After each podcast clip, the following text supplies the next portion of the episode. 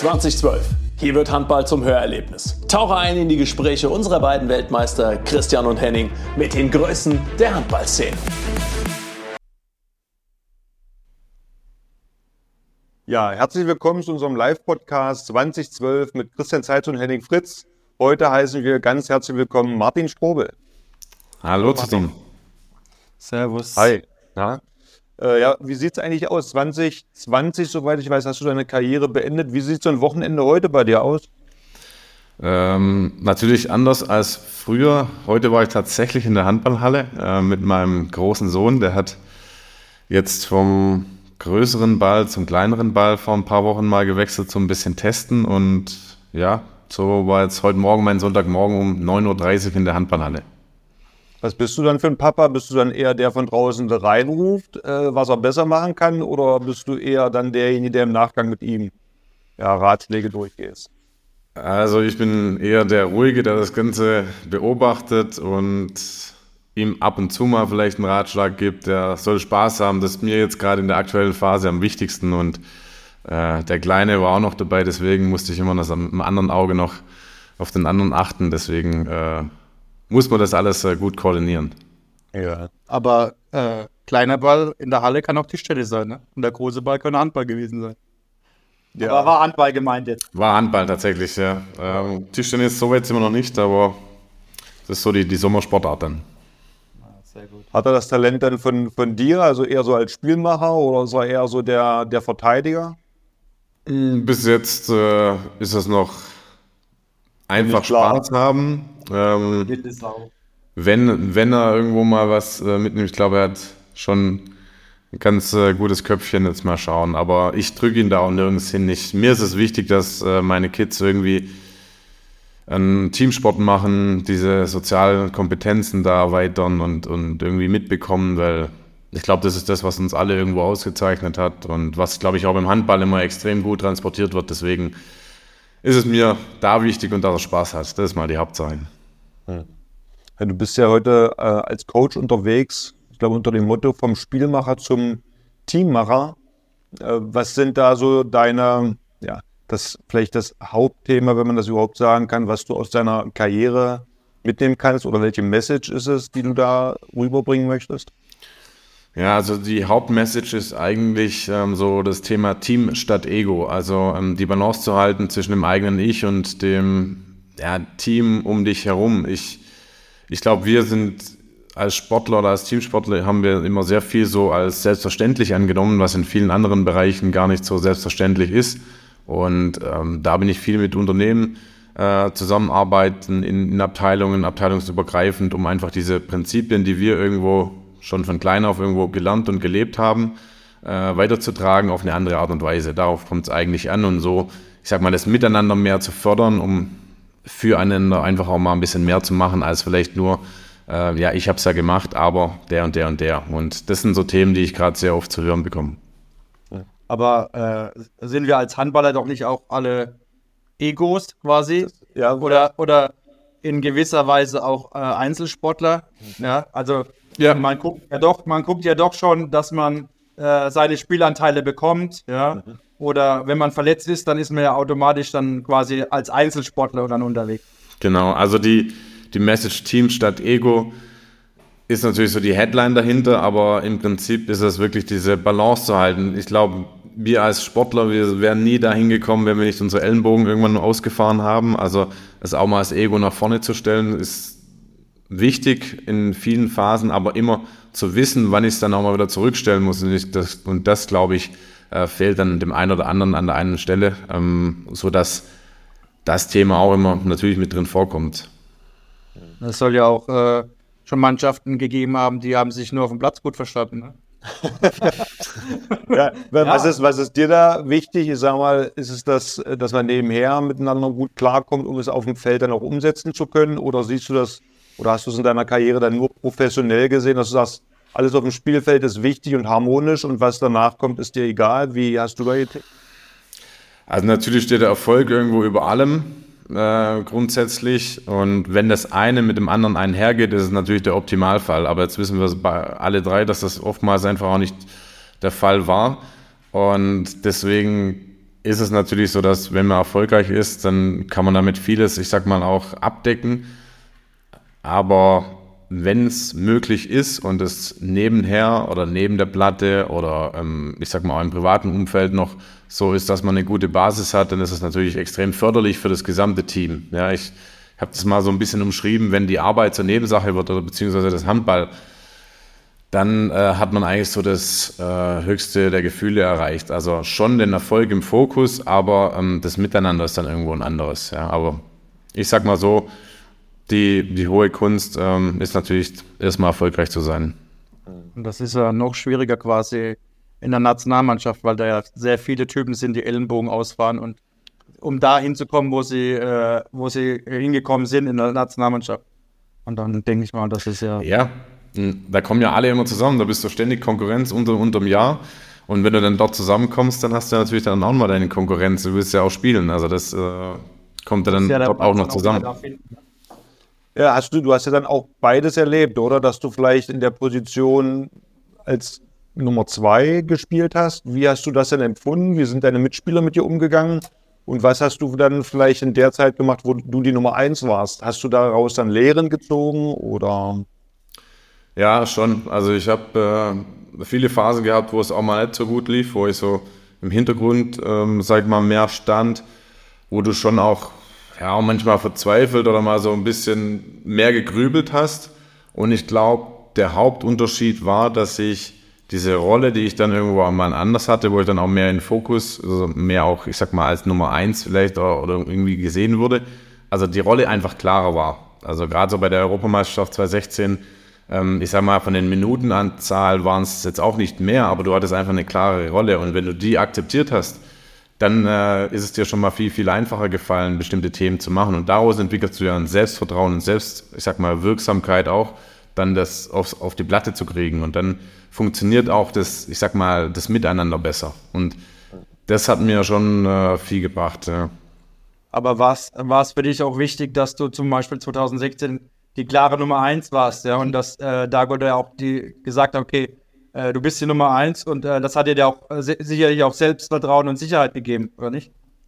Genau, also es war so, dass ähm, du warst halt die Nummer eins in, in bestimmten Situationen auch. Ich will nicht immer sagen, weil es gab am Anfang auch Spiele, wo ich tatsächlich auch nicht ganz so viel gespielt habe, aber es war klar, wenn Überzahl ist, wenn Unterzahl ist, wenn siebter Mann ist, wenn es Ruhe gebraucht hat, äh, vielleicht in kritischen Situationen, dann warst du schon irgendwo da und das war dieses Selbstvertrauen, das ich sag mal, Dagur, aber auch das gesamte Trainerteam irgendwo ein Stück weit immer uns gegeben hat, auch mir gegeben hat und das gibt dir dann die Sicherheit. Äh, das war unglaublich wichtig. Und dann hast du, dann weißt du auch, okay, jetzt, jetzt zählt's.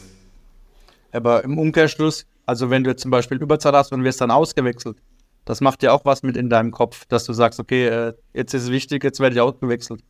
Und das ist ja auch ja, das äh, je nachdem, wie, wie auch die Rollenverteilung da wieder war. Also wenn es halt, ich sag mal, eine klare Systematik gab und die gab es damals, ähm, dann hat es auch jeder akzeptiert und darum hat es auch funktioniert. Du hattest Dago gerade angesprochen. Wer waren so da deine prägenden Trainer, von denen du auch am, am meisten gelernt hast? Also ich sag mal, ich glaube, ich habe von vielen oder von allen Trainern irgendwo äh, was mitgenommen. Das muss man schon einfach sagen. Ähm, ob es am Anfang war, dann auch unter Heiner. Ähm, dann später, Martin kannte ich ja eh schon, Heuberger über die ganze U21 und U20 äh, Junioren-Thematik. Ähm, dann Dago war natürlich dann einfach nochmal was anderes, ja, mal ein anderer Kulturkreis, andere Herangehensweisen, anders ähm, in der Ansprache auch nochmal. Und das hat mir schon nochmal einen ganz anderen Blick auf bestimmte Themen gegeben. Ähm, und da konnte ich viel mitnehmen, was der Fokus angeht. Also worauf fokussieren wir uns, worauf fokussierst du dich? Ähm, womit muss man sich auch manchmal zufrieden geben, in Anführungszeichen? Also sprich, so, wenn du deine Stärke das 1, 2, 3 vielleicht auch reingibst und die funktionieren, dann ist das für uns alle das Beste. Ja, und nicht noch vielleicht Gedanke 5, 6, 7, 8 aufmachen. Mir fällt da noch ein, was Trainer angeht. Rolf Brack, der jetzt leider zu früh verstorben ist. Genau, äh, Rolf. Wie, hat, ähm, wie hat er dich geprägt? Ja, Rolf hat mich sehr geprägt. Also es war von Beginn an was, was, ja, ich habe ihn ja schon sehr früh in meiner Karriere gehabt und dann später nochmal, aber ähm, einfach sehr detailbesessen, muss man schon auch manchmal sagen. Aber je älter ich wurde und auch nach meiner Karriere, wenn du dann auf bestimmte Sachen geachtet hast, dann sind dir Themen einfach nochmal vor Augen gekommen, wo du genau wusstest, hey, da hat er schon recht gehabt. Ja, also, das, das heißt, so, man nicht immer so sieht, ja. Ja, genau. Also von dem her ähm, habe ich ihm schon viel zu verdanken, was so dieses Individuelle auch angeht und diese, ja, also die Gier nach mehr, kann man fast schon sagen, die hat er uns in uns damals schon extrem geweckt, ja, und ähm, dafür bin ich ihm schon dankbar. Also Dago hatte ja so sein Konzept, zumindest mit euch 2016 umzugehen. Rolf hatte seine Art. Denkst du, dass Trainer Konzepte und Ideen, dass man die auf jede Mannschaft überstülpen könnte? Oder ist es eher dann die Form der Individualität? Was für eine Gruppe habe ich vor mir? Wo denkst du, ja, sind da die Unterschiede? Oder wie gesagt, kann man solche Sachen kopieren? Ich glaube, man kann es schlecht kopieren. Also, ähm, wenn es eine Basis, eine Basisarbeit gibt, dann vielleicht, aber so insgesamt so Systematiken, äh, die da funktioniert haben, auf andere Individuen direkt oder Spieler anzuwenden, ist immer schwierig. Ich glaube, man hat es äh, auch gesehen, wo Christian Prokop damals äh, dann auch ähm, zur Nationalmannschaft gestoßen ist und so seine Idee auch aus Leipzig mitgebracht hat, was ja auch super funktioniert hat in der Bundesliga, aber vielleicht halt nicht in diesem Kontext Nationalmannschaft und äh, dann auch gerade nach dem ersten Turnier dann auch nochmal viel für sich geändert hat und äh, ja, auch, ich glaube, dann die richtigen Schlüsse daraus gezogen hat. Und so gab es, glaube ich, ganz, ganz viele Beispiele, um, wo man das immer wieder sehen konnte. Und gerade so beim als Nationaltrainer oder Nationalmannschaft, ähm, glaube ich, ist es erst einmal wichtig, die Leute zusammenzubringen, also wirklich einem Weg zu folgen, weil Handball spielen können normalerweise alle sehr gut sogar. Ja, die Frage ist nur, wie kriegst du alle zusammen, sodass sie das punktgenau dann abrufen können. Natürlich brauchst du eine gewisse Taktik und eine Herangehensweise, aber der Mensch äh, muss erstmal abgeholt werden. Ich habe noch eine Anmerkung zu Rolf Brack. Ich hatte ihn ja auch als äh, AGE-Trainer damals, als Jugendlicher mit 15, 16. Und äh, er hat halt schon Dinge von einem verlangt, wo man in dem Alter noch gar nicht so, äh, ja, das so umsetzen konnte, ja. Aber er hat das, er hat schon gewusst und erst mit den Jahren später hast du gemerkt, ah ja, jetzt weiß ich eigentlich, was er wollte von mir, weißt du. Und das ist ja schon, ähm, bemerkenswert, äh, was Rolf da äh, auch mit verschiedenen Vereinen, ob das jetzt mit Fullingen oder auch mit Balingis geleistet hat und was, was er da äh, äh die Verein gebracht hat. Ja, das ist schon, schon äh, sehr gut gewesen. Ja, muss man schon sagen. Also er hat einfach das Maximale aus den Leuten, die er zur Verfügung hatte, rausgekitzelt. Ja, also ja. Bei uns wurde ja schon häufig, ähm, wahrscheinlich auch zu Recht, immer wieder ge äh, gesagt, dass jetzt gerade in Balingen damals auch Spieler in der Bundesliga gespielt haben, die wahrscheinlich unter anderen Umständen nie in der ersten Liga irgendwo vielleicht auch aufgetaucht werden. Aber in der Kombination mit diesem System der 3-2-1, äh, mit diesem Handball, wie man ihn gespielt hat, äh, hat es halt irgendwie doch funktioniert. Und das war seine Idee, das war die Idee, die er da reingebracht hat. Ja. Ich glaube, das kann jeder bestätigen, der in, in Baling gespielt hat. Das hat immer wehgetan, das war immer unangenehm. Es war selten möglich, dass du so dein taktisches Spiel aufziehen konntest, weil so wie du es gerade gesagt hast, oft eine sehr offensive Abwehr, sprich viel Körperkontakt. Du musstest viel Laufaufwand betreiben, um zum Erfolg zu kommen. Deswegen hat keiner gerne in Baling gespielt. Aber jetzt habe ich mir noch eine Frage aufgeschrieben. Gibt es dieses Balinger G noch oder ist das jetzt so langsam verloren gegangen? Ganz schwierige Frage. Also äh, insgesamt glaube ich schon, dass es dieses, ja, dieses Gallier-Gen noch gibt, aber nicht mehr. Also es ist natürlich schwierig, so sowas über lange, lange, lange Zeit aufrechtzuerhalten, wenn dann vor allen Dingen auch Personen wegbrechen, äh, wenn Traditionen auch wegbrechen. Also das hat ganz viel mit, ich sag mal, mit Personen auch zu tun. Und wenn man es nicht schafft, in der Zeit neue aufzubauen, äh, dann wird es äh, schwierig. Ich glaube schon, dass es eine gewisse ich sag mal, Werte und diese, wofür man steht, noch gibt. Äh, aber natürlich, das Spiel ist ein bisschen, ist natürlich auch ein anderes gewesen. Wir haben, oder ich sag mal, mit Jens Birkle ist natürlich ein Trainer da, der das auch noch alles erlebt hat und der weiß, wie viel Leidenschaft da in dem Verein und im Umfeld steckt.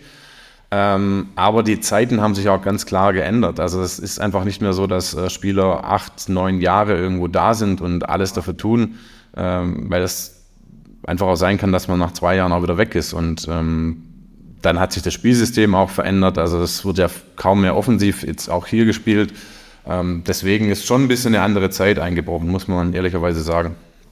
Ich habe mir noch aufgeschrieben, äh, dass mal ein Trainer von mir gesagt hat, äh, in Baling müsste aufpassen, die saufen vor dem Spiel Blut. Und äh, ja, das ist ja eine Aussage. Aber, also, aber ich habe ich hab jetzt auf deinem Abschiedsspiel gehört, dass äh, es auch Spieler gegeben hat, die haben kurzen vorm Spiel getrunken. Stimmt das? das ich wollte es gerade anfügen, Blut war es vielleicht nicht, aber der Name des äh, Schnapses war dann Blutwurz. Das ist so ein. Ah. Ja, und äh, vor allem ein Spieler, den du auch sehr gut kennst, äh, der, der war da immer ganz weiter vorne, weil er schon, man soll es ihm nicht anmerken im Spiel, aber vorm Spiel dann doch immer recht äh, nervös und aufgeregt war. Das lief dann aber eher unter Medizin, oder? Das war da jetzt kein Alkohol, sondern medizinische. Ja, klar. Berühmt, also. Ja. Ich habe erst gedacht, Franz Brandwein hat sie getrunken. Anscheinend eingerieben. Die warten. Ja, wie, wie oft bist du heute noch in der Halle? Äh, also zum, zu den Spielen, wenn es mir reicht, bin ich schon vor Ort. Jetzt die letzten zwei Mal war ich nicht. Äh, jetzt so unter, unter der Woche oder so in meinem Training vorbeischauen, aktuell gar nicht, äh, weil die mittlerweile auch äh, andere Trainingszeiten haben. Und, aber ich sag mal so, wenn jetzt die Spiele gut liegen und ich Zeit habe, dann schaue ich schon vorbei. Ja. Aber nochmal zurück. Also ich glaube auch, äh, dass, dass es halt die Mannschaft viel professioneller geworden ist wie früher. Ja. Also ich denke mal, ich denke mal, dass äh, äh, da viel quasi mit äh, Kameradschaft äh, gekämpft wurde. Äh, ihr seid bestimmt, oder ich denke mal, wenn ich jetzt äh, dein Bruder sage, dass die halt auch noch im Training oder im Spiel oder abends zusammensaßen und dann halt so eine richtige Kameradschaft oder zustande kam. Und dann, das hat man natürlich auch im Spielfeld umgesetzt und glaubt, äh, das ist heute nicht mehr möglich, dass man, dass man äh, nach dem Training eine Kiste Bier trinkt oder am Wochenende mal zusammen weggeht. das ist halt von der Qualität der Mannschaften und auch Qualität äh, nicht mehr möglich, dass man sich da äh, mal zusammensetzt. Ja, also es ist definitiv professioneller geworden. Ähm, die Kameradschaft früher war natürlich extrem gut. Es zeigt sich auch, dass die Freundschaften bis heute sehr, sehr gut Bestand haben. Ähm, so von den Einstellungen, von den inneren Einstellungen glaube ich nicht mal, dass das, also das war schon damals ähm, schon auch auf einem sehr guten professionellen, professionellen Weg, nur dass es einfach äh, heutzutage einfach auch mit den ganzen Reisen und längeren Reisen äh, und der Spielrhythmus nicht möglich ist, das, ähm, ich sag mal, auch anders zu machen. Ja? Und das soll nicht heißen, dass wir nach jedem Spiel irgendwo auch weg sind oder so, aber äh, einfach dieses, ja, die Trainingsumfänge haben sich auch ganz klar verändert. Ja. Was nimmst du damit? Ich meine, du hast jetzt ja eigentlich gesagt, äh, Teamgeist, ich würde mal sagen, Moral, ähm, dass vielleicht einige Spieler an ihrem Limit gespielt haben. Was von diesen Inhalten nimmst du mit in deinen Coachings? Weil das sind ja eigentlich auch Themen, die dort genauso äh, zutreffend sind. Ja, also ich habe dann, nehme da ganz viel das Thema Identifikation mit. Ich glaube, das ist auch das, was, äh, wenn ihr jetzt euch beiden nimmt, äh, was ja auch immer so Richtung Kiel äh, gesagt und gehört wird, äh, sehr stark immer verwurzelt ist. Und ähm, ich glaube, wenn das richtig gut funktioniert und man sich mit dem identifizieren kann, was man um einen herum auch hat und ich sag mal mit den Leuten tatsächlich, aber auch mit dem Verein und, und der Stadt oder, oder wie auch immer, dann kann man schon brutal viel äh, erreichen und ähm, das sehe ich, ich sag mal, was Unternehmen angeht, ist das, eine, ist das anders, ja. Aber ähm, wenn man es schafft, da, ich sag mal, eine Basis zu legen, dann ist es schon was, was sehr wertvoll ist und funktionieren kann. Das ist ja eine große Herausforderung, weil heute oft ja die Fluktuation groß ist, dass natürlich im Vordergrund erstmal steht, äh, welche Arbeitsbedingungen, ne? also ähm, Richtung Vier-Tage-Woche, was für Geld bekomme ich und und und. Da sind es ja dann doch eher die Randerscheinungen als das äh, Team äh, gesehen. Ja, klar, du, du gehst natürlich erstmal von dir selber stark aus und ich glaube, du darfst auch niemand heute ab, abschlagen, wenn er sagen kann, du, ich komme hier acht Stunden her und will meine Arbeit machen und ähm, einen Lohn am Ende bekommen und alles andere interessiert mich nicht, aber die hast du überall. Also die wirst du überall haben und äh, die hatten auch wir in den Mannschaften, ja. Also das ist halt einfach so. Und trotzdem musst du es, glaube ich, schaffen, wenn du nach vorne gehen möchtest, äh, eine Kultur zu etablieren, die halt wirklich ähm, das Gemeinschaftliche nach vorne treibt.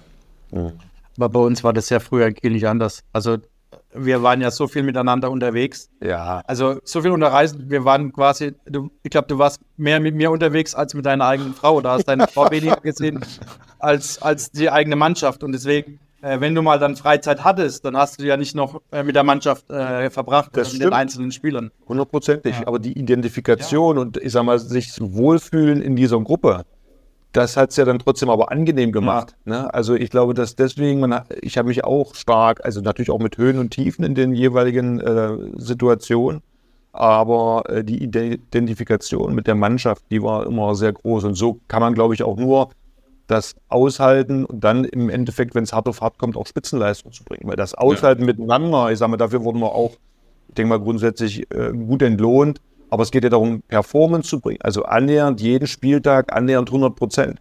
Und das geht ja eigentlich nur auf der emotionalen Ebene. Also wenn du dich wohlfühlst. Wir wissen ja, wenn du nicht den Rahmen hast, bringst du nicht äh, diese Leistung. Kannst du da auch aus deiner Karriere sprechen, dass du Situationen hattest, wo es auf der einen Seite emotional perfekt gepasst hat, deswegen du über einen regelmäßigen Zeitpunkt an eine Leistung gekommen bist oder vielleicht auch nicht? Ja, klar. Also ähm, gerade, ich bin ja dann damals Anfang 20 dann äh, nach Lemgo gewechselt und so im ersten anderthalb Jahren lief natürlich alles super. Ja, wir sind sehr gut in, die, in, das erste Jahr gekommen. Dann hatten wir damals ja die Champions League Quali verpasst. Äh, dann gab es Trainerwechsel und äh, kurze Zeit später gab es dann auch so ein paar finanzielle Themen. Und auf einmal fühlst du dich natürlich in einem Konstrukt wieder, wo du dich erstmal gar nicht, also ja, wohlfühlen, aber wo viel Unsicherheit einfach drin ist. Und das schlägt natürlich dann direkt auf das Wohlfühlen und das Emotionale nieder. Und äh, das spiegelt sich natürlich dann auch in deinen Leistungen wieder, definitiv. Okay. Du hast, glaube ich, auch ein Motto, klare Ansage, nicht über Lautstärke, sondern über Menschen. Also so wie ich dich ja auch kennengelernt habe, bist du ja auch eher jemand, der ruhig und besonnen ist und versucht über klare Hinweise. Ist das auch dein Motto, was du weitergeben möchtest? Ja, also ich denke, viele versuchen natürlich so diesen Führungsstil, äh, den gibt es vielleicht auch so gar nicht mehr, aber so dieses patriarchische von oben herunter, dieses Laute, das funktioniert in der heutigen Welt nur bedingt und Druck von außen erzeugt meistens einen Gegendruck in, im Inneren und äh, somit war das bei mir auch im Spiel so. Mir wurde sehr oft vorgeworfen, ich bin zu leise. Vielleicht war ich das an der einen oder anderen Stelle tatsächlich, ja, aber ich glaube, du darfst dich als Mensch nie verstellen und äh, ich habe das dann gemerkt, als wenn ich, wenn ich dann was gesagt habe, dass das Wort auch, ich sag mal, gehört wurde. Und das ist ja das, was nachher, worauf es drauf ankommt. Und deswegen lieber eine klare Ansage zu haben und die Leute ähm, glauben dir, folgen dir, ähm, vertrauen dir, wie, ich sag mal, der Lautsprecher zu sein. Und nachher müssen sich die Leute raussuchen, oh, was soll ich jetzt davon nehmen? Ja, ja. Also aber in der, in der öffentlichen Wahrnehmung ist ja oftmals so, dass die Leute im Gedächtnis äh, bleiben, die oftmals laut sind. Ist das dann tatsächlich eher ein Problem? Ähm, wie siehst du das? Ich glaube, du brauchst beides. Also ähm, man muss es nur gut in der Gruppe dann auch äh, integrieren können. Also du brauchst ja, ich sag mal, von jedem etwas. Nur sich darauf zu besinnen oder dass die Leute zu viel Raum einnehmen, das ist meistens der, der kritische Punkt. Äh, ich glaube, kennen wir auch aus unseren Mannschaften, wenn Leute da waren, die zu viel Raum eingenommen haben und es niemand gab, der da dagegen gesteuert hat. Ja dann war ziemlich viel Chaos angesagt. Und ähm, deswegen braucht es die, aber man muss ja auch einbremsen können. Es ist eine, die gute Mischung, glaube ich, die macht es. Und deswegen glaube ich auch, ist es nicht die Schablone, die man auf ein, ich sage jetzt mal, was wir vorhin angesprochen haben, ob ja. das äh, Rolf Brack war oder ähm, ähm, Dago Sigurdsson. Ich glaube, man kann das nicht eins zu eins auf eine andere Konstellation, sondern man muss, glaube ich, immer gucken, was habe ich für eine Gruppe, ob das eine Mannschaft ist im Sport oder als Team, im Business und welche Mechanismen passen, oder? Ja. Henning, du warst ja immer der Lautsprecher, ne? Ich, also, viele, die mich dann persönlich oder privat kennen, die sagen dann auch, was, das warst du und weil ich bin, ja, ich war auch jemand, der war ja ab und zu noch in einem anderen Sechs-Meter-Raum und äh, ja, tatsächlich. Muss, musste da noch meine Meinung kundtun, weil ich natürlich heute auch alles äh, anders sehe. Aber es war halt meine Art zu spielen. Ja, aber ich, wie du schon sagst, ich glaube, das Entscheidende ist, ob im Sport oder auch im Privatleben, äh, natürlich zu gucken, was andere machen, sich viele Meinungen einholen, aber du musst, glaube ich, dein Ding spielen. Also wenn du eine Kopie bist, bist du nie stark genug. Würdest du das für dich auch so äh, sehen? Ja, also sich mit anderen zu vergleichen, ist dann gut, glaube ich, wenn man versucht, ich sag mal, immer ein Stück weit höher und höher zu kommen. So dieses, äh, wie so eine Nationalmannschaft war, dieses Konkurrenzdenken, aber gegenseitiges Anstacheln und trotzdem zu wissen, wir schaffen es so gemeinschaftlich. Ähm, aber jetzt nur zu vergleichen, ähm, dass, damit man gegen den anderen gewonnen oder gesiegt hat, das ist, äh, das macht einen fertig auch irgendwann mal. Ja. Aber war das die ganze Zeit da, dieses Anstacheln nach oben? Weil, äh, wenn man die Ergebnisse sieht von den anderen Jahren, also du kannst ja nicht, verstehst du, was ich meine? Dass du 2016, da war es ja ein Anstacheln, als er Europameister wurde. Mhm. Aber was waren die anderen Jahre, wo er sagt, okay, woran lag es da dann, dass es nicht geklappt hat? Also ich bin, ich glaube, wir haben in vielen Jahren einfach, ähm, weißt du, du kommst an einen Punkt, wenn vieles nicht funktioniert, dann überlegst du dir schon auch als Mensch, als eigener Mensch dann, äh, ey, wofür tue ich das Gesamte? Ja, und äh, wenn es dann Lehrgangstage gab, wo wirklich so Kurzlehrgänge waren und du von A nach B zwischendrin gefahren bist, zwischen Bundesliga-Alltag und da es dann auch nicht funktioniert, da die Spiele verloren gehen, dann fragst du dich natürlich schon auch irgendwann mal, hey, wofür, wofür machen wir das alles? Ja? Und dann bricht so ein Thema auch auseinander. Und wenn du dann keine, sag mal, klaren Linien und Führungen hast, dann äh, funktioniert sowas auch nicht. Auch wenn du nachher die besten Spieler der Bundesliga irgendwie zusammen hast. Ja? Dann kommen natürlich im Sport da irgendwo, irgendwo Verletzungen dazu. Aber ich glaube, wir hatten noch nicht so diesen, ja, diesen Drive und äh, dann 2016 oder ab, ich sag mal 2015, das erste Turnier, wo wir die Wildcard hatten in Katar, da haben wir schon gemerkt, hey, da, da, da ist ein Underdrive dahinter, weil wir auch so dieses, dieses Bad Boys-Motto eigentlich für uns halt entdeckt hatten, wo er ganz lang auch, ich sag mal, gar nicht nach außen gedrungen ist, aber eigentlich seit dem ersten Tag an irgendwo unsere Leitlinie war. Und das war die Identifikation, die ich meinte, ähm, wo es dann vielleicht auch mal braucht, um irgendwas anderes anzufassen. Ja. Äh, Martin, bei deinen Vorträgen, also oder sagen wir es mal andersrum, ich glaube, die, das meiste gelernt ähm, habe ich in den Phasen, wo es sportlich nicht lief. Weil wenn es gut läuft, ne, dann ist das alles selbstverständlich. Man erwartet das ja von sich oder von seiner Mannschaft. Äh, wenn mit einmal die Leistung nicht mehr so abzurufen ist, dann weiß man eigentlich erst, was fehlt und äh, kann vielleicht eher Schwerpunkte setzen. Ist das ein Punkt auch für dich, den du oder auf der einen Seite erstmal, hattest du auch solche Momente, wo es halt nicht so lief?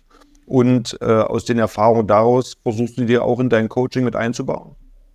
Ja, also es ist so, ähm, Gerade so die, die Phase, wo es, ich sag mal, vor 2016 war, da habe ich schon auch viel gegrübelt, nachgedacht, ähm, greifst du dich selber irgendwo an. Ähm, dann kommt diese Hochphase wieder und denkst, okay, äh, da denkst du aber im Moment nicht vollumfänglich drüber nach. Ähm, dir wird schon bewusst, warum es funktioniert hat, aber das ist mir dann, ich sag mal, auch erst ein paar Jahre später nochmal mehr bewusst geworden, warum es funktioniert hat, weil, so wie es ja dann auch war, 2016, dann kam Olympia, äh, sind wir mit der Bronzemedaille, dann kommst du zurück und wir sind ja dann hier, komme ich zurück nach Balingen, ein halbes Jahr später, äh, später steigst du ab in die zweite Liga. Ja? Und genau dann ist ja auch so eine Phase, wo du wieder überlegst, hey, was passiert eigentlich und warum hat es jetzt wieder nicht funktioniert und ziehst da deine Rückschlüsse. Und das ist genau das, wo ich jetzt auch viel daran anknüpfe, um das auch weiterzugeben. Ja. Also ich habe lieber weniger gelernt und gewonnen. ja, mit diesem, äh, mit diesem Vielleicht war deine Phase zwischendrin so, immer so kurz, dass die Spieler dann halt einfach wieder erfolgreich waren.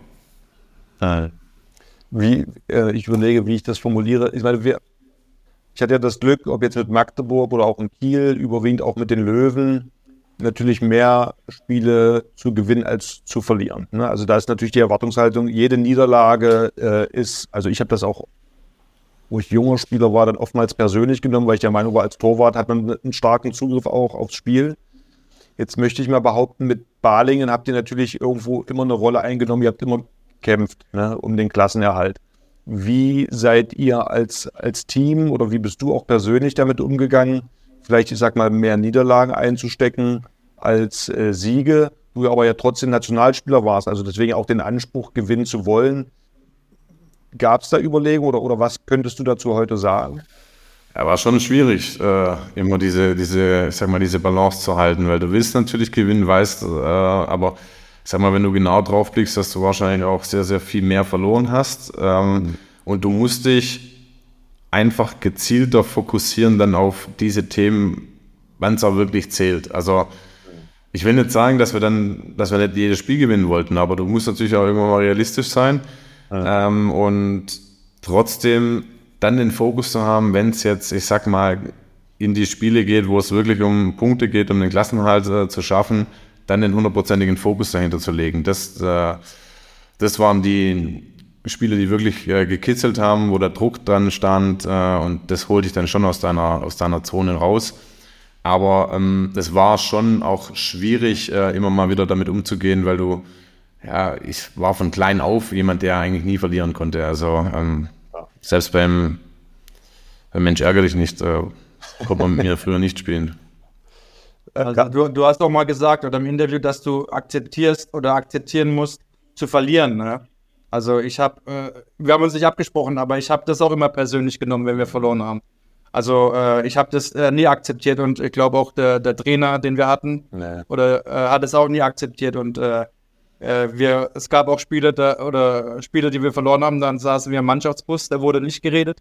Da haben wir uns das Spiel nochmal angeguckt, ja, und äh, dann haben wir uns schon da auf das Rückspiel vorbereitet und ja. einen Tag vom Rückspiel hat er uns da richtig nochmal zur Sau gemacht, dass wir genau wussten, was im Rückspiel dann Sache ist und das wusste, glaube ich, auch dann der Gegner. Was, ja, diesem Erfolg, diesem genau. Erfolg alles unterzuordnen, das hast du vorhin ja auch angedeutet gehabt. Ne? Äh, ich nehme jetzt mal Sieg oder Niederlage mal dahingestellt, aber ich sage mal, es geht ja annähernd darum, dein Potenzial abzurufen. Und jeder weiß ja von sich, habe ich heute mein Potenzial annähernd abgerufen oder eher nicht. Ne? Und ähm, daran kaut man schon. Ja, wie, wie ja. bist du mit solchen Momenten umgegangen? Hat, warst du jemand, der sehr stark gegrübelt hat? Wie bist du dann vielleicht ins nächste Training gegangen oder wie bist du mit deinen Mitspielern umgegangen? Es gab unterschiedliche Phasen und ich glaube, anfangs war es tatsächlich so, dass ich die Niederlage auch nicht für mich akzeptiert habe oder vielleicht diese Akzeptanz ist, glaube ich, wichtig. Äh, das heißt nicht, dass ich äh, zufrieden war, damit wir verloren haben, sondern äh, ich muss halt das jetzt akzeptieren, damit das jetzt so ist, wie es ist und äh, dann, klar, wird's, weiß man auch, dass die Trainer dann nochmal draufgehen, dass du dich verändern musst, dass wir uns verändern müssen. Ähm, aber ich sag mal, zu Beginn oder in Anfangsphasen habe ich mich echt zu sehr, ich sag mal, emotional davon auch leiten lassen. Also auch persönlich, so wie ihr es gerade gesagt habt. Ja, nach dem Spiel nochmal Video geschaut und mich wirklich auch teilweise fertig gemacht und, und die Fehler suchen wollen, sozusagen, um dann, ähm, ja, also es ist, ich finde es auch ein schmaler Grad, weil du kannst analysieren ohne Ende und du weißt, wie es ist. Wenn du mit Begeisterung und Spaß dabei bist, dann kommen die Dinge manchmal einfach. Also, und das finde ich ist echt eine Herausforderung in dem absoluten Spitzenbereich. Man kann alles im Kleinsten analysieren. Äh, nach einer Niederlagenserie willst du dann noch mehr und noch härter, dann bist du eigentlich noch verkrampfter. Und das ist ja doch die Lockerheit, die nötig, ist. Also deswegen, ich finde, es ist immer ein Spiel zwischen diesen Welten. Äh, du sprichst ja jetzt auch hier ganz besonnen, du hast auch eben Emotionen angesprochen, äh, wo du, ich sag mal, emotional sehr, ich möchte ja, kontrolliert oder ruhig äh, sprichst, gab es Momente, wo du auf dem Feld, entweder gegenüber Mitspielern oder gegenüber Gegnern, mal auch richtig laut und emotional geworden bist, um deine Position auch klar zu machen? Äh, schon auch, ja. Äh, vielleicht nicht äh, jedes Mal, aber ähm, die Mitspieler, mit denen ich gespielt habe, die wissen dann schon, wenn ich äh, ich sag mal, gewisse Worte oder ähm, ich sag mal auch, ich habe das ganz bewusst dann auch in einen anderen Raum geschoben. Also jetzt nicht so im Vorbeilaufen oder so, sondern wirklich dann auch, ich sag mal, nochmal neben dem Spielfeld oder in die Kabine oder auf dem Spielfeld, ich sag mal, eine andere Herangehensweise der Kommunikation gewählt. Mhm. Ähm, tatsächlich war früher ein bisschen anders. Also früher war ich so im Jugend- und gerade so im Übergangsbereich wirklich viel emotionaler. Ähm, hat mich aber auch manchmal dann fast ein Spiel gekostet und das war vielleicht so die Quintessenz daraus, dass ich äh, dann daraus meine Rückschlüsse gezogen habe. Aber ich kann schon auch ähm, emotional werden, aber immer in der Kontrolle. Ich habe nie, also ich habe immer versucht, dass die Emotionen nicht die Kontrolle über mich, über mich nehmen. Das würde ich gerade fragen. Das heißt also, wenn du zu emotional geworden bist, hast du nicht mehr den Fokus aufs, auf dein eigentliches Spiel gehabt. Genau. Ja. Ich weiß, warum du die Frage stellst, weil du auch so einer, der gern mal Oli Kahn spielt ja, und ja. jemand packt. Also ich war natürlich oft der Meinung, dass ich das brauche für mein Spiel, aber ich gebe dir recht, natürlich ist man dann viel im Außen gewesen, lässt sich ablenken und ist eigentlich nicht mehr auf dem Fokus aufs Wesentliche. Ja, also das wäre auch mein Ansatz. Deswegen, es gibt ja auch einige andere Torwartkollegen, die äh, eine ähnliche Art haben. Ähm, das wäre mit Sicherheit der Punkt, wo ich heute versuchen würde, das nicht mehr so zu machen, sondern eher mich zu fokussieren aufs Wesentliche. Also ich glaube, wenn man das braucht, auch als, als Typ, dann ist es ja völlig, völlig okay. Und, es kostet ähm, halt Energie und es lenkt ja. trotzdem ab. Ich glaube, es ist die, die Spur dazwischen, weißt du, also wenn du es für dich brauchst und für dich, dann machst du in dem Moment, genau. ja. Aber ich sage mal jetzt in dem Fall, im anderen Sechs-Meter-Raum zu sein, ist natürlich, äh, also weder wird der Schiedsrichter das zurücknehmen, noch wird äh, der Gegenspieler sich bei mir entschuldigen oder sonst irgendwas. Ne? Also mit welchem Ergebnis macht man es? Ja, das war. Ja. Aber Henning, du warst ja, du warst ja schon auch auf deine Mitspieler, dass du da heiß warst. Nein, Nein. Was? Haben wir beide was mit Nein, nein, nein, aber da kenne ich andere äh, Personen, die. Äh, Stopp, stopp, wir beide hatten, ich weiß, da, der Zeitsi ähm, war ja eher jemand, der so entweder den Ball so abfangen wollte, ne, oder dann über das Körperliche versucht hat, dann, ich sag mal, Kontakt aufzunehmen zum gegnerischen Spieler. Und da gab es dann ein, zwei Spiele, wo ich der Meinung war, ja, da könnte der Block ein bisschen besser stehen. Ne? Entweder mehr Hilfe, Kontakt. So, und dann hat er mir gesagt, ähm, da ich mir die Ecke aussuchen konnte, geh in deine Ecke. Ey, da war ich dabei. Ich sag, jetzt will der mir erklären, wo meine Ecke ist und und und. Ja. Also, Nein, aber das Schlimme ist immer bei den Torhütern. Weißt du, wenn du, wenn du äh, den Außen zum Beispiel ein bisschen berührst, dann heißt, ah, warum berührst du jetzt den Außen? Jetzt hat er einen viel anderen Winkel. Berührst du ihn nicht, dann sagst dann sagt er, warum hast du nicht ein bisschen geschoben? Also, du merkst, du kannst den Torhütern nicht recht machen. Linkshänder und Torhüter, äh, das es- wird nichts mehr. du Martin, du musst jetzt hier schlichten und du musst derjenige sein, der hier... Ja, ich schlichte. äh, aber wie oft hast du den Satz gehört? In geh in deine Ecke in deiner Karriere? Jedes Spiel. Ja, ähm, Christian Schwarzer, Christian, oh, die Christians, jetzt merke ich schon, Christian Schwarzer, Christian Zeitz. Ja, ich habe es öfters gehört. Also auch da, wenn es, glaube ich, nicht gut läuft, ist das mit Sicherheit ein Ansatz, äh, dass du erstmal, um Sicherheit zu bekommen, dich verlässt auf deine Abwehr und, und äh, eine Strategie hast, um Sicherheit zu bekommen. In dem Moment, wo du gut drauf bist, dann siehst du ja auch den, den Ball, Bewegungsabläufe viel besser. Und dann am Ende muss man schon sagen, brauchst du als Torwart die Freiheit, dich frei Ja. bewegen zu können. Aber es gibt natürlich Momente, wo man sagen muss, pass auf, da musst du dich auf deine Abwehr verlassen und da musst du dann in dein Eck gehen. Aber du hast Okay. meist gemotzt, wenn es bei dir selber nicht gelaufen ist. das stimmt. Ja, weiß ich. Jetzt doch. fängt er an, mich hier zu kritisieren. Sag mal, das ist Nein, so ein Ziel. aber- Wir wollen doch über Aber Martin ich reden. habe und nicht hab über dann immer zum Trainer gesagt, hier, mal kurz auswechseln, der braucht eine Pause. Martin, du merkst, es Ja. läuft. Also wir haben uns sehr gut verstanden. Der hat keine Ahnung. Ja, erfolgreich, Keine also Ahnung. Ja. ja. Und trotzdem hat es irgendwie geklappt. Irgendwie hat es geklappt. Äh, ich habe gesehen, du hast bis jetzt nur drei oder hast in drei Vereinen gespielt. Äh, das ist eigentlich sehr ungewöhnlich für einen, für einen Handballer, dass er so wenig äh, Vereine hat. Ähm, Gab es da irgendwelche Gründe oder wie kam es eigentlich zum Wechsel nach Lemgo? Also tatsächlich drei, jetzt musste ich selber kurz überlegen, aber ja, mein Heimatverein hast du wahrscheinlich auch noch mitgenommen. Außen.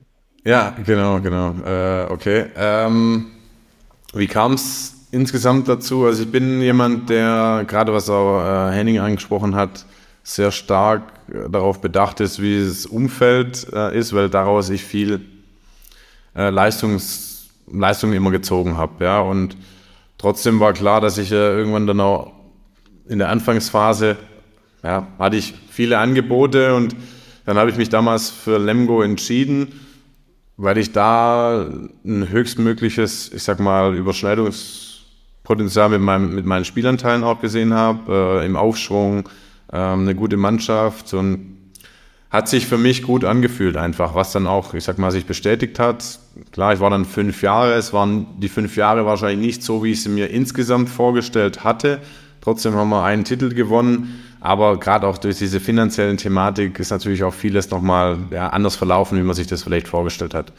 In dieser Phase, glaube ich, habe ich so ein bisschen gemerkt, okay, ähm, vielleicht musst du nochmal zu dir zurück, weil dann lief es dann auch bei mir persönlich gerade nicht so gut, äh, sich nochmal, äh, ja, wie gesagt, erden, um an deine Grenzen wieder hinzukommen. Das hört sich jetzt so ein, ja, der geht jetzt wieder zurück und nach Balingen damals, aber eigentlich war der Schritt, auch wenn es das erste Jahr auch ein bisschen schwieriger war, ich glaube, dann entscheidend, dass ich nachher auch wieder für die Nationalmannschaft irgendwie berücksichtigt wurde und, und Dago mich da auch wieder mehr in Fokus gehabt hat. Ja. Ähm, es gab zwischendurch immer mal wieder, ich sag mal, Themen, wo ich hätte wechseln können. Ich habe mich dann halt sehr stark die Frage gestellt, okay, ist es der Mehrwert tatsächlich da, also auch sportlicher Natur oder eben auch nicht? Und ähm, da tat ich mir oft auch schwer dann. Ja. Aber bist du sehr eigentlich quasi sehr heimatverbunden.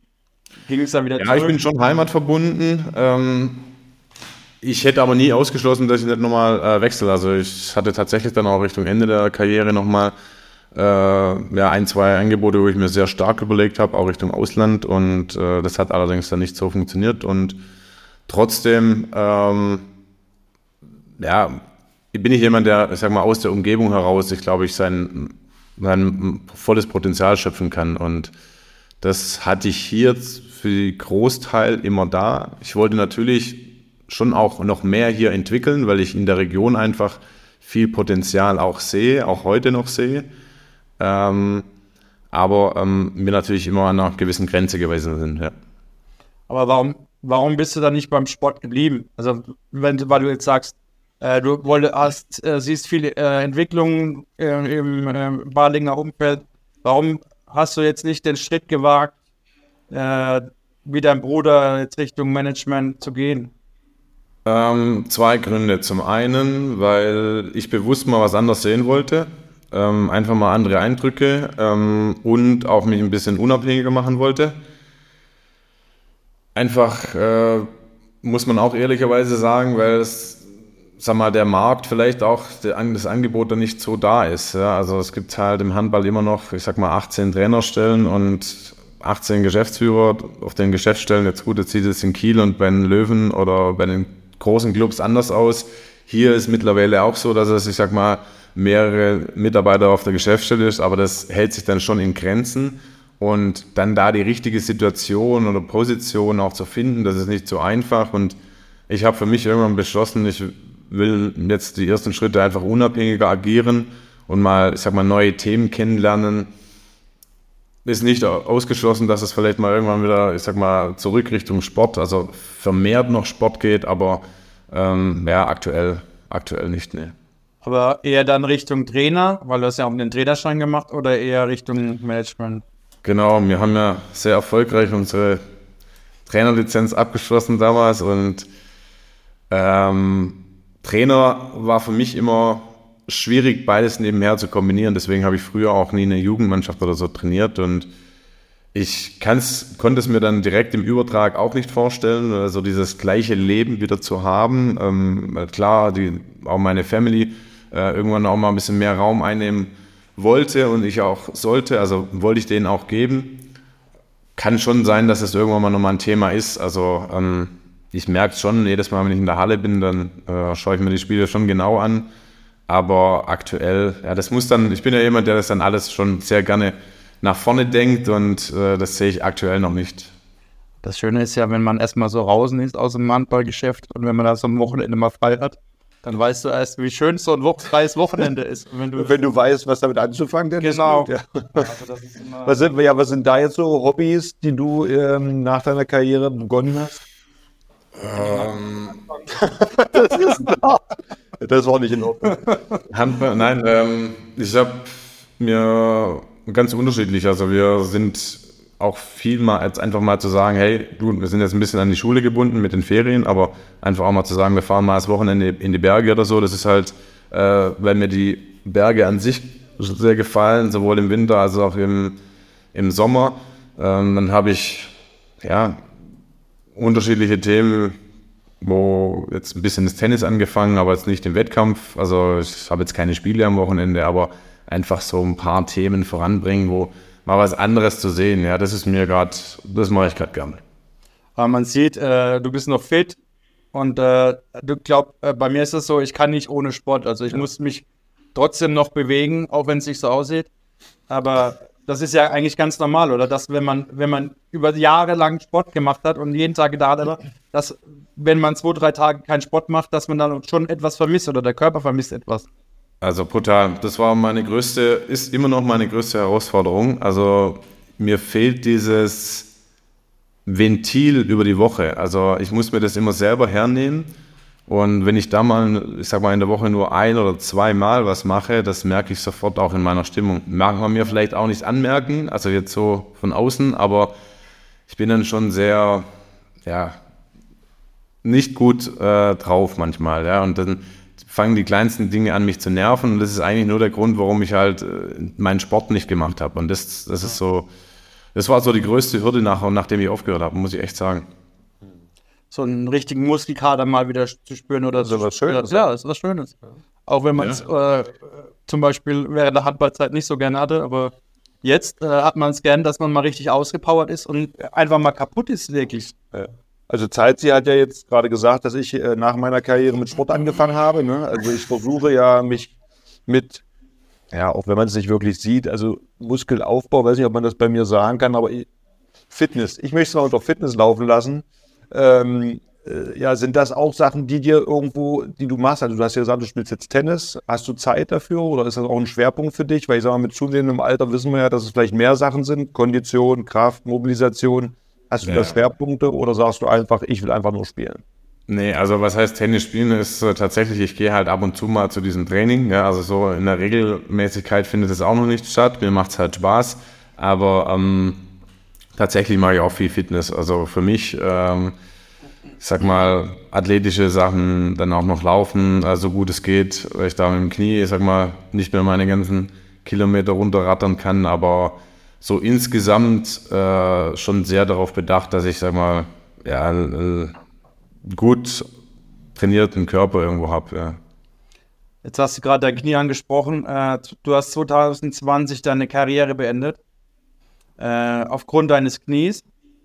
Und ich weiß noch, wir haben äh, glaube, ja, kurz vor Corona ähm, gegeneinander gespielt, ich mit Stuttgart und mit Balingen. Und dann habe ich dich nach dem Spiel gefragt. Weißt du das noch, was ich dich gefragt habe? Warum hörst du auf, hast du gefragt? Ja, oder? genau, weil äh, zu dem Zeitpunkt warst du so fit und hast das Spiel so gut geleitet. Ich, da, da konnte ich das nicht verstehen. Warum? Also ich konnte, da kannte ja nicht die Hintergründe. Aber ja. vielleicht kannst du die Hintergründe nochmal erklären oder was, was war genau? Ja, also ähm, ich habe nicht, klar, die Verletzung äh, war sehr schwer und äh, war aber alles wieder so, dass es funktioniert hat, bis auf, sag mal, diese Spiel- und diese kürzeren Spielzyklen. Also so dieses jeden dritten oder vierten Tag zu spielen, das habe ich schon gemerkt oder in der, ich sag mal jetzt auch der, die Phase, wo wir jetzt haben in der Bundesliga, also immer Oktober, November, wo einfach auch viel zusammenkommt. Ähm, die Themen waren natürlich schon immer ähm, dann schwieriger und ich habe mich halt nie gesehen, oder das ist nicht so, wie ich den Leistungssport auch sehe, dass ich sage, ich setze mich am Montag aufs Fahrrad und äh, steige am, am Freitag vom Fahrrad ab, um dann am Samstag zu spielen.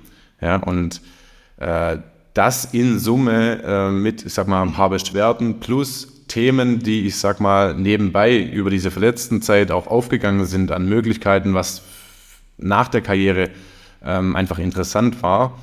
Ähm, das alles hat dazu eigentlich geführt, dass ich gesagt habe, okay, ich ähm, höre dann auf. Ja. ja. das war jetzt schon, das wäre jetzt meine nächste Frage.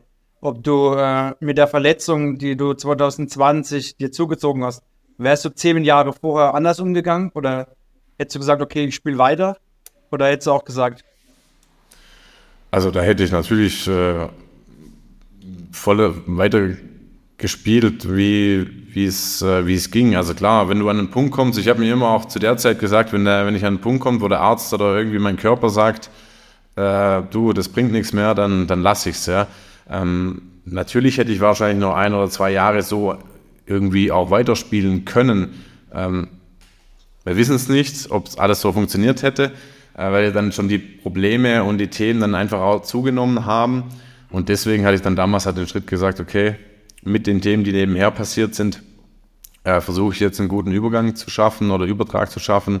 Aber klar, wenn Anfang 20 oder mit Mitte 20 machst du dir über sowas dann eigentlich keine Gedanken. Ne? Und äh, hatte ich die Verletzung ins Loch geworfen?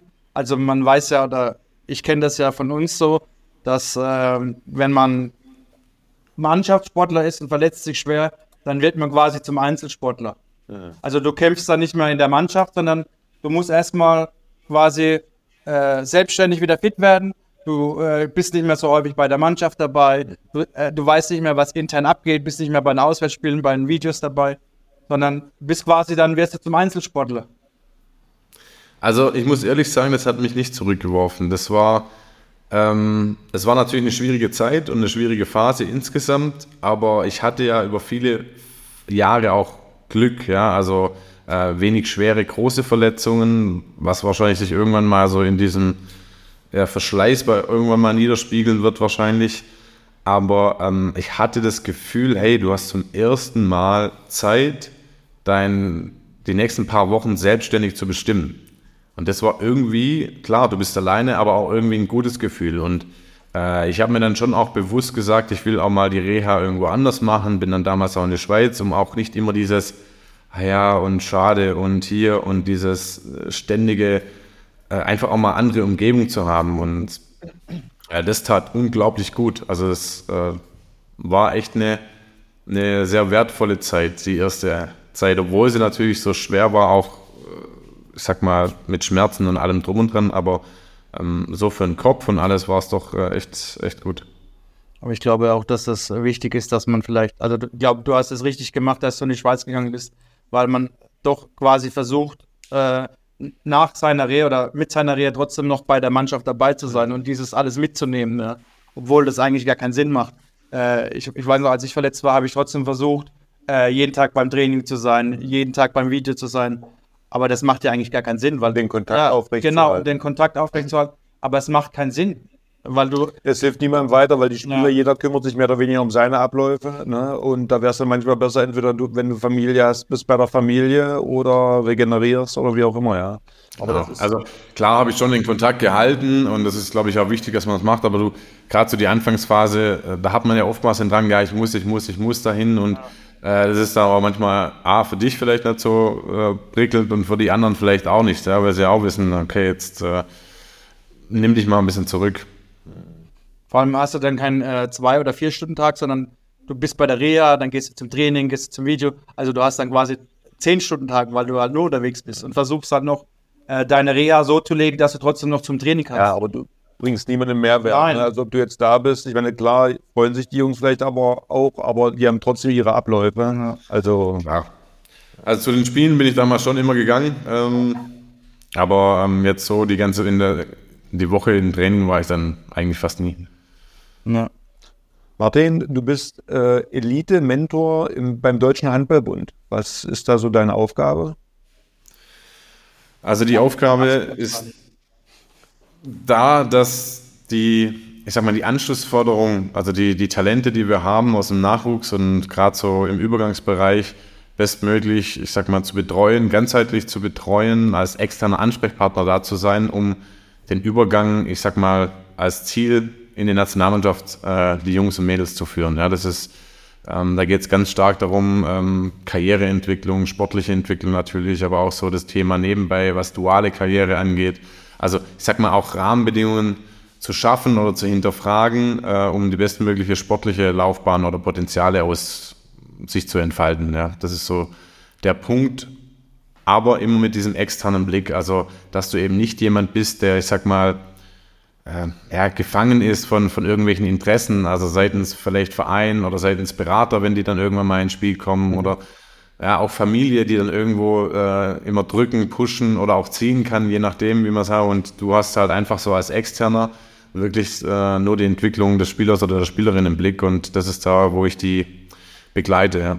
Das heißt dann viele persönliche Gespräche, um dann erstmal zu erkennen, wo stehen sie und wo kann man sie hinführen.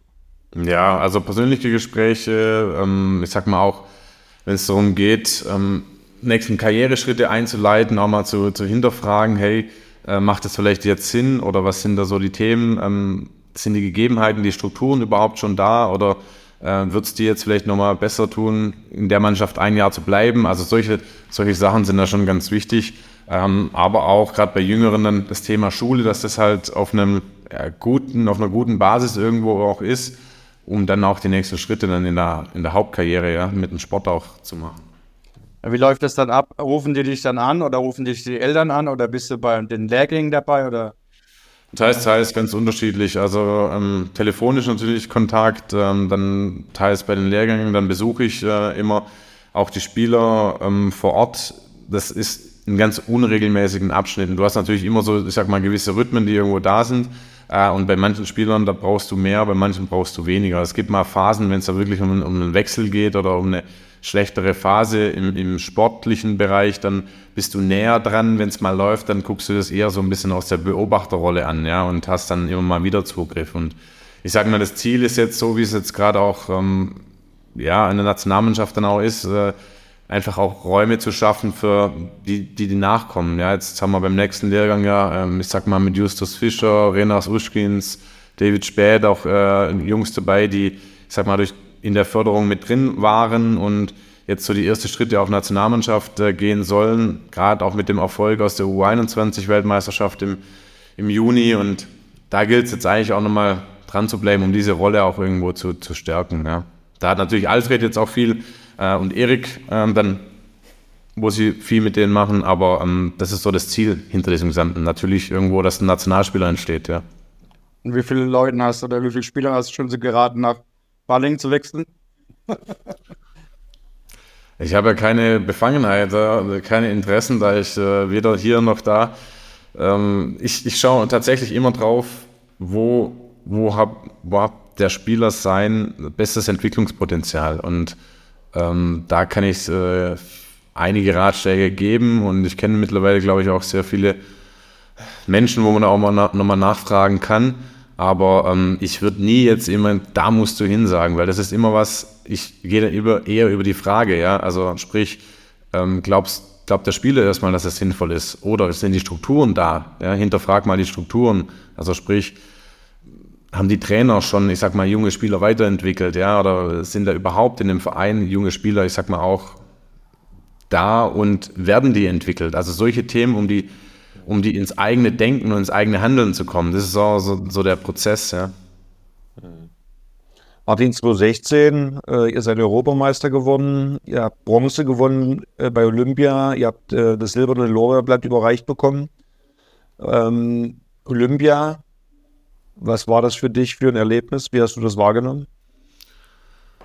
Das war mit das größte Erlebnis. Also, das muss ich einfach so sagen. Das war mein größtes Ziel irgendwann mal das zu spielen und das mit einer Medaille zu krönen, war natürlich dann extrem. Ähm, diese, dieser Spirit, der da herrscht, ähm, das kann man so gar nicht beschreiben, wenn man da ist. Also dieses, dass alle, alle alles dafür tun, ähm, bei diesen Wettkämpfen dabei zu sein, das war schon Wahnsinn. Also selbst die, die vielleicht bei ihren Wettkämpfen gar keine Chance haben, trotzdem morgens um fünf ihre Runden laufen, ja. Und das ist so das, was es, glaube ich, ausmacht. Und ähm, das war schon ein ganz, ganz großes Ziel und deswegen für mich einer der besondersten Momente, so diese ganzen zwei Wochen da zu erleben. Aber konntest du dich auf äh, das Handball konzentrieren? Also das ist ja, wir waren, oder mhm. ich war, oder wir beide waren auf zwei Olympischen Spielen, was auch. Durfte bei Vieren dabei sein. Ah, okay, okay, okay. Nein, also ich glaube, worauf Zeit hinaus will, und die Erfahrung habe ich halt auch gemacht, dass oftmals das Bedürfnis da war, so viel wie möglich Erlebnis mitzunehmen anstatt, ich sag mal, den Fokus, ich meine, man ist ja wegen einer Mission eigentlich da, ne? Und äh, im Ideal gewinnt man eine Medaille. Inwieweit konntet ihr euch auf euren Wettkampf konzentrieren?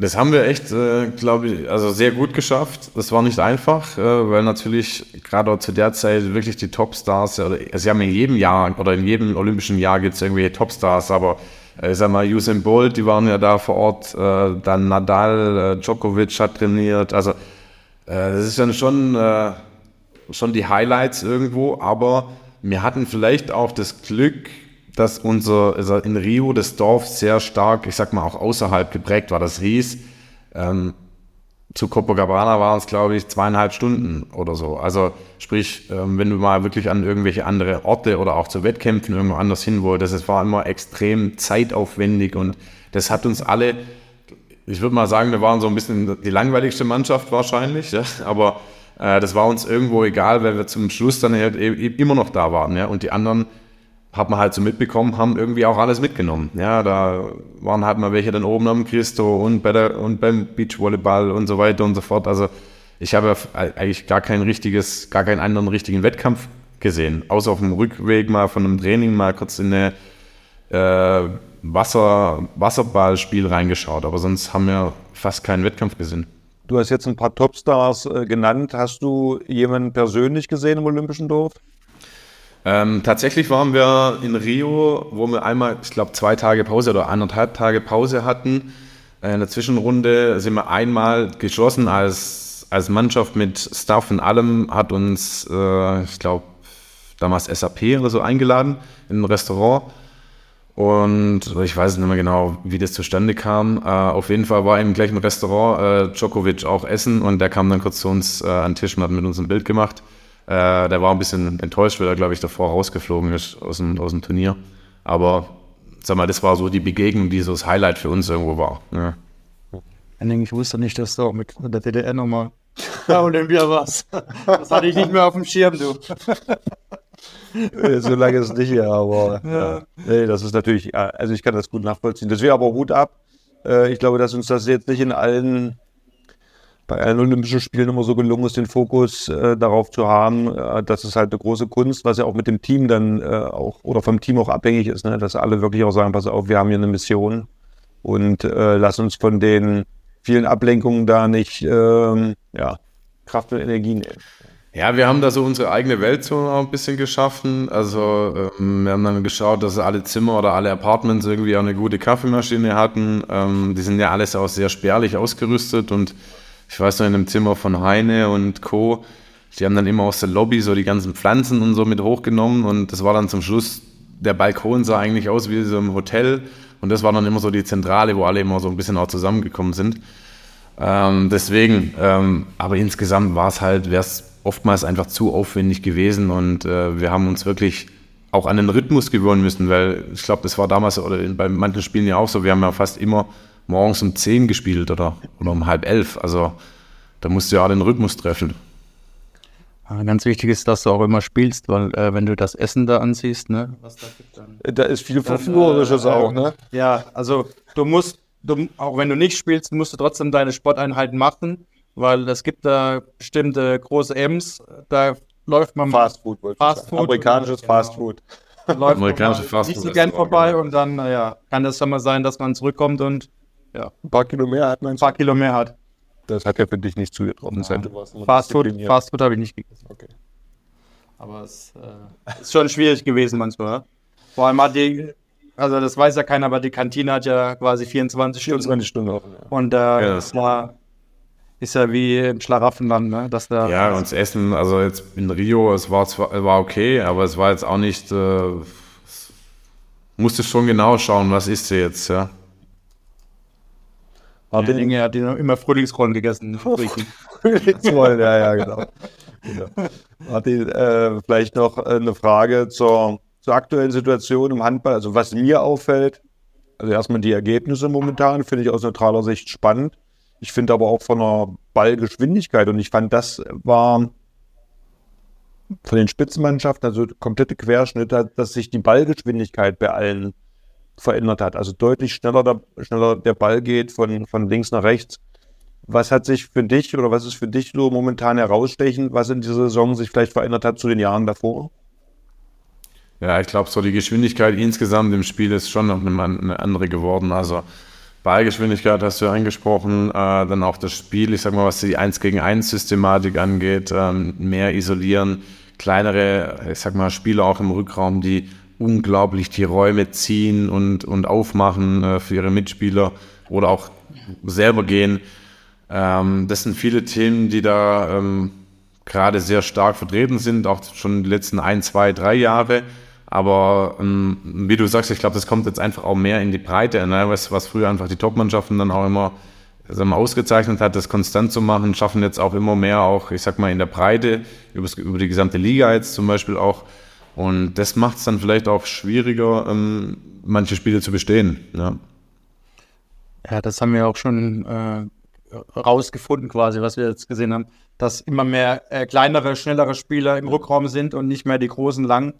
Äh, und dann quasi nicht mehr die, die äh, Spielzüge gespielt werden, wo alle sieben Feldspieler, alle sechs Feldspieler involviert sind, sondern eher in kleinen Gruppen und dann äh, eins gegen eins gegangen wird und dann quasi Platz für den anderen gemacht wird und dann nach außen abgeräumt wird. Das ist so. Genau, du hast ja, ich glaube, kann, man kann es ganz gut so beschreiben, dass auch wenn du die Spielzüge gespielt hast, manche waren natürlich so drauf ausgelegt, dass der zum Wurf kommt oder der dann in die Lücke kommt oder äh, der Pass dann dahin kommt. Äh, aber oftmals ist es ja auch bei den Spielzügen gewesen, dass man irgendwie eine gute 1 gegen 1 Situation herstellen wollte und so. Und dieses ganze Vorgeplänkel ist jetzt oftmals einfach auch weg. Ja? Also ähm, geht es geht los, viel ne? In die, in die Aktionen, in die, wo es nachher eh drauf ankommt im Handball, ja, eins gegen eins äh, und Entscheidungsverhalten, Pass oder gehe ich selbst, ja, und, oder, oder Kleingruppenspiel. Und das ist, glaube ich, was, was äh, so sich in der Dynamik einfach nochmal extrem äh, ja, gehoben hat. Wäre das eine Spielweise gewesen, der du jetzt gerne auch nochmal spielen wollen würdest? Ähm, ja, ich glaube, du brauchst einen gewissen Mix. Also ähm, so jetzt diese ganz großen Themen zu spielen, die brauchst du vielleicht nur dann, wenn du so eine gewisse Sicherheit im Spiel brauchst, ja, wenn es mal so eine Phase gibt. Äh, aber klar, dieses ähm, schnelle Entscheidungen treffen, äh, mit dem Kreisläufer nochmal auf eine andere Art und Weise zusammenzuspielen. Ähm, ja, auch mal, ich finde, es sind auch viele einfach mehr Risiko oftmals dabei. Also was auch die Passqualität äh, ist zwar höher geworden und auch äh, Geschwindigkeit, aber es wird auch oft einfach auch mehr Risiko gegangen. Ja. Also ich finde, dass das Aufbauspiel ist komplett weggefallen. Also es gibt erste Welle und dann geht es aus der zweiten Welle direkt ins 1 gegen 1. Also es ist nicht so, dass man erstmal gestoppt wird und dann äh, durchgespielt wird, sondern erste Welle, okay, kein Tor, zweite Welle und dann direkt. Ja, weil jetzt sofort auch der Arm gehoben wird. Also das, deswegen, wie du schon sagst, du siehst, dass sie das im Training deutlich anwenden, dass gar keine, kein Aufbauspiel oder das Tempo verlangsamt wird, sondern eigentlich relativ schnell aus erst, also aus der zweiten Welle Spielzüge oder versucht wird, zu einem Abschluss zu kommen. Hm. Ich habe ja, noch eine also, Frage. Ich bin jetzt auch mal gespannt, ähm, wie es im Januar dann, ich sag mal, international ähm, auch nochmal vielleicht eine andere Qualität hat oder ob was Neues dazu kam, also oder dazu kommt, was so die Mannschaften sich da überlegen für so ein Großturnier. Ja, wie siehst du da unsere Mannschaft, die Rolle der deutschen Mannschaft? Das ist ja natürlich auch noch vor heimischem Publikum eine, eine besondere Situation. Ja, ich, äh, ich, mir, sag mal, wir haben es, äh, ihr habt es ja erlebt, ich habe es 2019 erlebt, also das beflügelt einen natürlich extrem, ähm, im eigenen Land so ein Turnier zu spielen. Also das muss einfach jeden aufblühen und das Bestmögliche aus sich rausholen. Und wir haben natürlich jetzt auch gerade so, was dieses individuelle Spiel angeht, ich glaube mit der Achse, mit Juri, mit, mit Johannes Goller einfach auch eine und auch Kohli, also sehr individuell, aber was auch das Kleingruppenspiel angeht. Und wir müssen, ja, wenn wir das schaffen, auch noch über mehrere Schultern zu verteilen. Ich glaube, das war so die, das, was die letzten Turniere einfach dann auch zu nur auf ein, zwei Schultern, drei, vier vielleicht verteilt war. Und das ist aber noch breiter hinzubekommen, was ähm, dann haben wir, müssen wir auch im eigenen Land einfach auch den Anspruch haben, äh, so weit wie möglich zu kommen. Ja? Also das ähm, muss man einfach auch sagen. Aber meinst du, dass äh, ein Spieler wie Peke wieder zurückkommen muss und äh, äh, nochmal in Deutschland zu spielen? Oder denkst du, ähm, gut, ich weiß nicht, wie es jetzt äh, gesundheitlich genau ähm, ihm, ihm insgesamt geht. Äh, es ist jetzt schon eine gewisse Zeit auch dazwischen gekommen und man muss sich dann halt eh überlegen, okay, wen integriere ich dann vielleicht auch mal das Jahr danach oder so. Also ich glaube, wir haben ein, zwei Spieler da, die viel natürlich ausfüllen können. Ob das natürlich schon auf dem Niveau passiert, wie jetzt Beke ähm, es abrufen könnte, wissen wir nicht. Aber wenn man es nie ausprobiert, dann werden wir es auch, ich sag mal, nie erfahren. Und ähm, dann muss man sich vielleicht halt eine Systematik oder äh, eine Aufstellung zurechtlegen, wo dann halt auch funktionieren kann. Und ich glaube, da braucht man einfach vielleicht auch nochmal ein, zwei Varianten mehr, äh, damit das äh, nachher auch funktioniert. Und da von den Jungs, die jetzt danach kommen, jetzt auch für die nächsten Lehrgänge, bin ich jetzt mal gespannt, äh, wie die nächsten Le äh, Länderspiele laufen, weil ich glaube, das ist ja mit auch so der letzte große Test. Ich glaube, dann kommt nochmal ein Lehrgang und dann geht es, glaube ich, unmittelbar in die Vorbereitung. Aber würdest du äh, schon äh, die Jugend mit einbeziehen? Äh, oder eher sagen, lass erstmal die Erfahrenen jetzt nochmal die EM spielen? Oder wie siehst du das? Also, an gewissen Stellen würde ich sie tatsächlich, äh, glaube ich, mit einbeziehen, wenn es wenn es die sag mal, Gegebenheiten zulassen und die Qualität, ist klar, es muss immer die Qualität und das Leistung stimmen äh, aus der Liga raus, aber ich sag mal, wenn Alfred jetzt auch ein paar Jungs dazu einlädt, dann wird er wissen und die auch testen wollen. Und dann bin ich mal gespannt, wie jetzt gerade auch ähm, die Spieler, die jetzt auch bei der U21 da bei der WM dabei waren, wie die jetzt da äh, zurechtkommen in diesem A-Nationalmannschaftskader. Ja. Jetzt haben wir immer das äh, Torwart-Diskussion. Äh, ja, was sagst du dazu? Was sagst du dazu? Ähm, ich war, ja, ich bin, ich glaube, David äh, Spät hat gezeigt, dass er da, ich sag mal, eine, ja, dass er auf dem Sprung ist, wirklich auch äh, von seinem Talent her äh, in die nächsten äh, Stufen zu gehen. Ob das jetzt schon für die ganz große äh, Thematik reicht, äh, ich, ich würde es ihm wünschen und auch freuen, weil von, von der Person und von seinem, ja, als Mensch gibt er alles da dafür und er brennt da auch dafür. Äh, aber klar, es ist jetzt so, so, ein Riesenturnier vor der Brust zu haben, muss man das mal schauen. Ich glaube trotzdem, es ist dann immer auch nochmal ein Zusammenspiel zwischen Abwehr und Torhüter. Ja, das weiß, weißt du Henning selber. Ähm, ich glaube, wenn man es schafft, so einen, einen, Gegenpol aufzubauen, ja, mit einer Erfahrung irgendwo auf der einen Seite und ein bisschen was Hungriges dahinter, äh, dann kann das ganz gut funktionieren. Ne? Aber welche Torhüter siehst du jetzt äh, an 1 und 2 momentan? Äh, puh, ja, das ist eine gute Frage. Ich weiß nicht, wie es Andi gerade geht äh, mit seinem Rücken.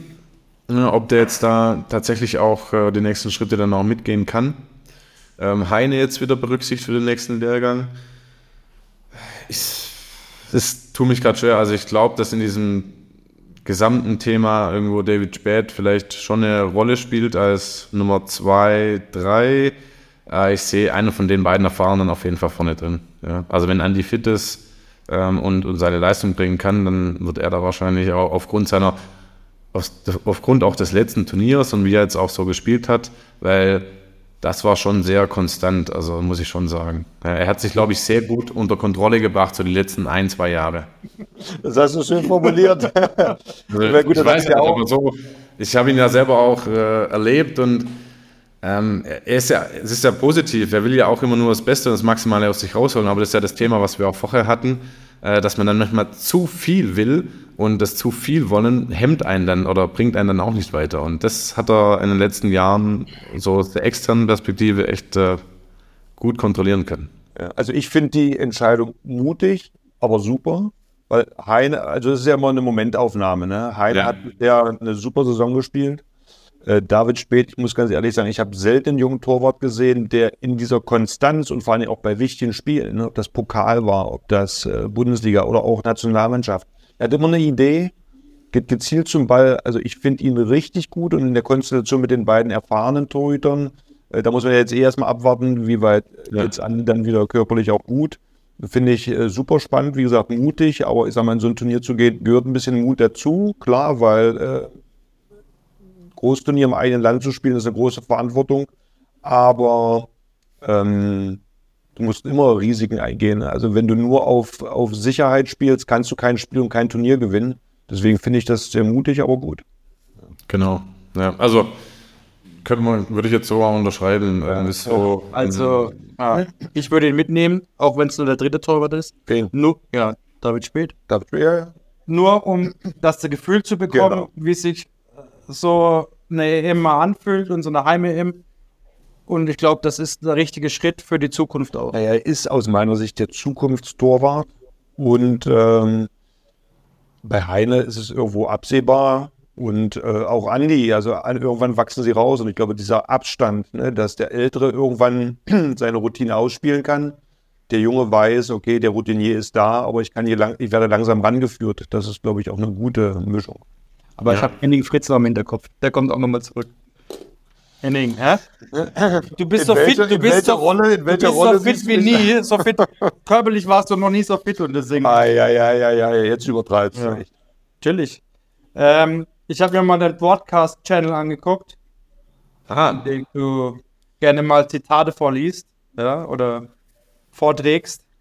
Äh, Gibt es ein Zitat, das dich deine Handballkarriere so begleitet hat oder wo du sagst, ja, an dem Zitat denke ich gern zurück, oder? Ja, ähm, das habe ich allerdings noch nicht in den Broadcast-Channel reingestellt. Oh.